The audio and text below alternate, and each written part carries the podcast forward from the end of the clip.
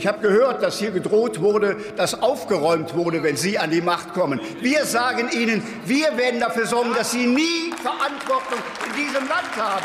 Das können Sie sich merken. Dieser Konter vom CDU-Abgeordneten Armin Laschet gegen die AfD ist Ende der Woche viral gegangen. Die Parteilinie, die vertritt Laschet damit aber nicht. Die Abgeordneten und die Parteien, die diskutieren weiter darüber, wie sie mit den Erfolgen der AfD umgehen wollen. Im Was jetzt Podcast an diesem Samstagmorgen, dem 8. Juli, betrachten wir mal die verschiedenen Positionen dazu. Und damit herzlich willkommen von mir, Erika Zinger. Wir blicken außerdem nach Hessen, wo am Freitag der Untersuchungsausschuss zum rassistischen Anschlag in Hanau sein Ende gefunden hat. Aber erstmal die Nachrichten. Ich bin Susanne Heer. Guten Morgen. Der niederländische Premierminister Mark Rutte hat den Rücktritt seiner Regierung erklärt. Grund war der Streit um eine strengere Migrationspolitik. Beim Thema Familiennachzug konnten sich die vier Koalitionsparteien nun nicht einigen. Deswegen ist die Regierung zerbrochen. Heute wird Rutte zur Klärung der Lage von König Willem Alexander erwartet, der für ein Treffen extra seinen Urlaub unterbricht. Rutte war seit 2010 Regierungschef der Niederlande. Beobachter rechnen erst im November mit Neuwahlen. Was viele Länder nicht für gut heißen, haben die USA gerade beschlossen. Das Land wird der Ukraine umstrittene Streumunition liefern. US-Präsident Joe Biden hält diesen Schritt laut eines Interviews auf CNN für notwendig. Trotzdem sei die Lieferung nur eine Übergangslösung. Als Streumunition werden Raketen und Bomben bezeichnet, die in der Luft über dem Ziel viele kleine Sprengkörper verstreuen, die aber oft nicht alle direkt detonieren und die Bevölkerung damit über lange Zeit gefährden können. Der ukrainische Staatschef Volodymyr Zelensky dankte den USA für das entsprechende Hilfspaket. Redaktionsschluss für diesen Podcast ist 5 Uhr.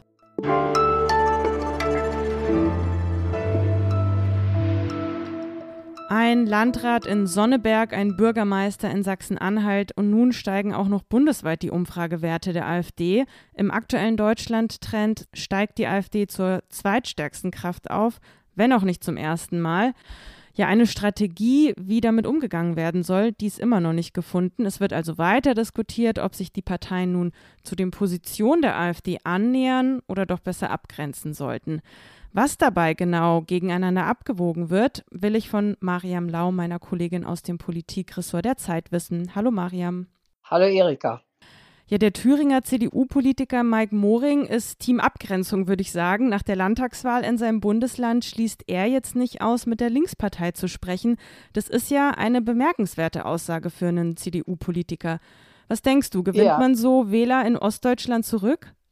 Die Aussage ist tatsächlich für einen CDU-Politiker sehr ungewöhnlich. Und bei den letzten Wahlen in Thüringen, wo wir erinnern uns alle ja für kurze Zeit einen FDP-Mann namens Kemmerich Ministerpräsident war, da stand das ja schon mal zur Diskussion und da hat Mike Moring, damals Landesvorsitzender, sehr rumgeeiert und die CDU wahnsinnig verunsichert und dann irgendwie so eine Art Tolerierung der Linkspartei gemacht. Und das ist für die CDU tatsächlich auch eine schwierige Sache, weil natürlich mit jemandem wie Ramelow in Thüringen, einem Linksparteipolitiker wie ihm, kann natürlich die CDU theoretisch gut landespolitische Dinge entscheiden.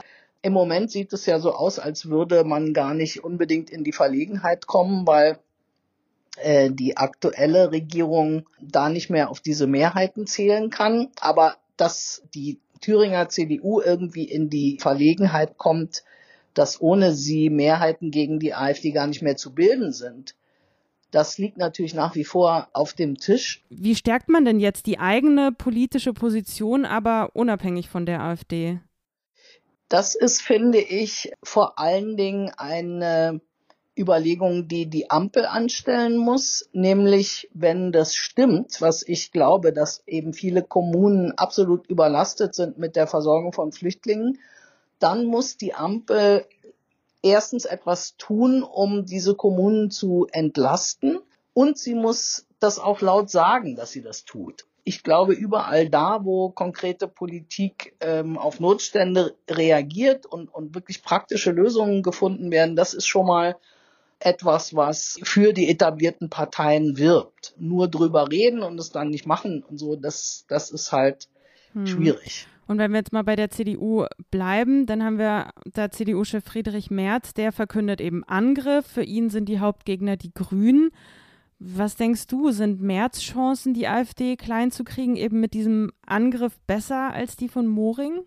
Also eine Sache, die man sagen kann, ist, dass jedenfalls Merz im Osten viel höhere Zustimmungswerte hat als im Westen. Alle CDU-Leute aus dem Osten, mit denen ich spreche, oder die meisten sagen, der Hass auf die Grünen ist so extrem, dass äh, wir zum Teil deshalb nicht gewählt werden, weil viele sagen, bei der erstbesten Gelegenheit macht ihr doch sowieso Koalitionen mit den Grünen. Und es gibt ja sogar in, im Osten auch Koalitionen mit den Grünen, also ausgerechnet in Sachsen oder in Brandenburg oder so weiter und in insgesamt sechs Bundesländern. Insofern ist die Strategie, die Grünen zum Hauptgegner zu erklären, nicht so richtig plausibel. Ausgerechnet nach der Wahl in Sonnenberg zu sagen, das ist der Hauptgegner, das wirkte schon ein bisschen bizarr. Hm. Danke für deine Einschätzung, Mariam. Ich danke dir. Schönen Tag.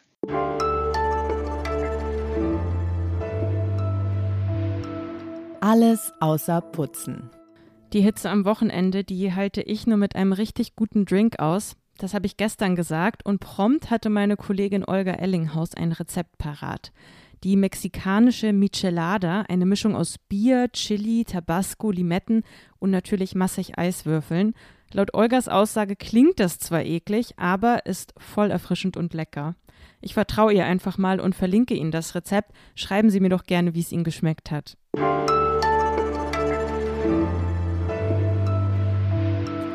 Ihre Kinder, ihre Freunde, ihre Nachbarn sind bei dem rassistischen Anschlag in Hanau gestorben.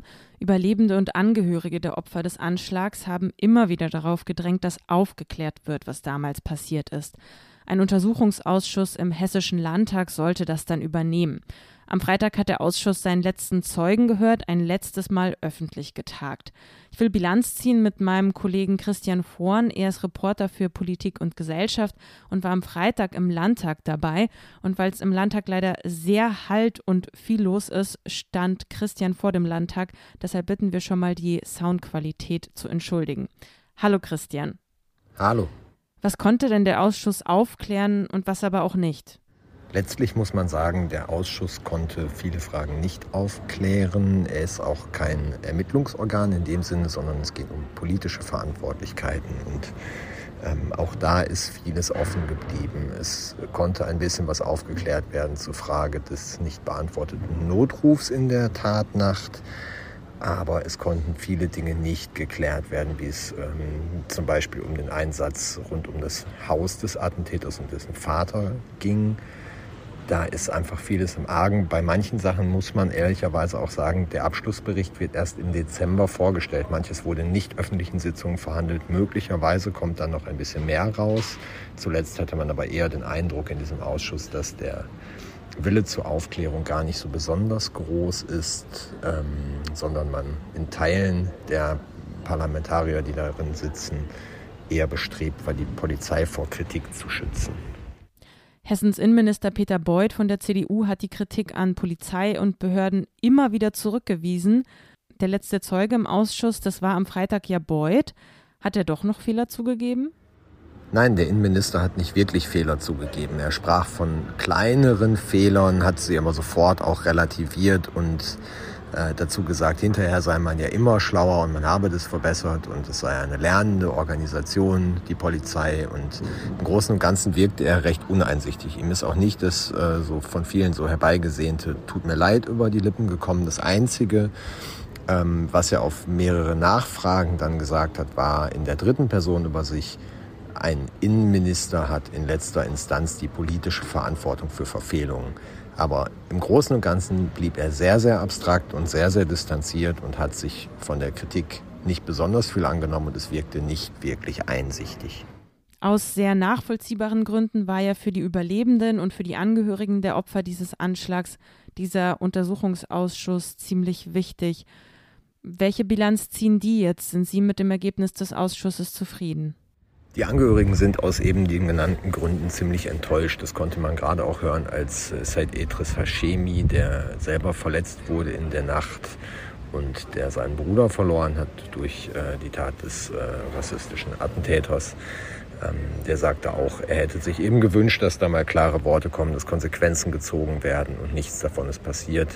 Äh, Nefros Duman, die Sprecherin der Angehörigeninitiative, hatte gesagt, ähm, das Signal, was sie davon mitnimmt, ist eindeutig, ähm, wir dürfen nicht mit Konsequenzen rechnen, wir dürfen nicht damit rechnen, dass etwas passiert. Und das deckt sich auch mit meiner Beobachtung, dass das heute keine wirkliche Aufklärung, keine wirklichen äh, Schuldeingeständnisse waren, sondern es klang eher nach einem vorsichtigen Weiter so, wir verbessern hier und da mal noch ein kleines bisschen. Danke dir, Christian. Diese Was jetzt Folge ist am Ende. Danke auch fürs Zuhören, liebe Hörerinnen und Hörer. Wir hören uns morgen früh wieder. Wenn Sie denn mögen, schreiben Sie uns doch bis dahin an wasjetzt.zeit.de. Schönen Samstag von mir, Erika Zinger. Tschüss und machen Sie es gut.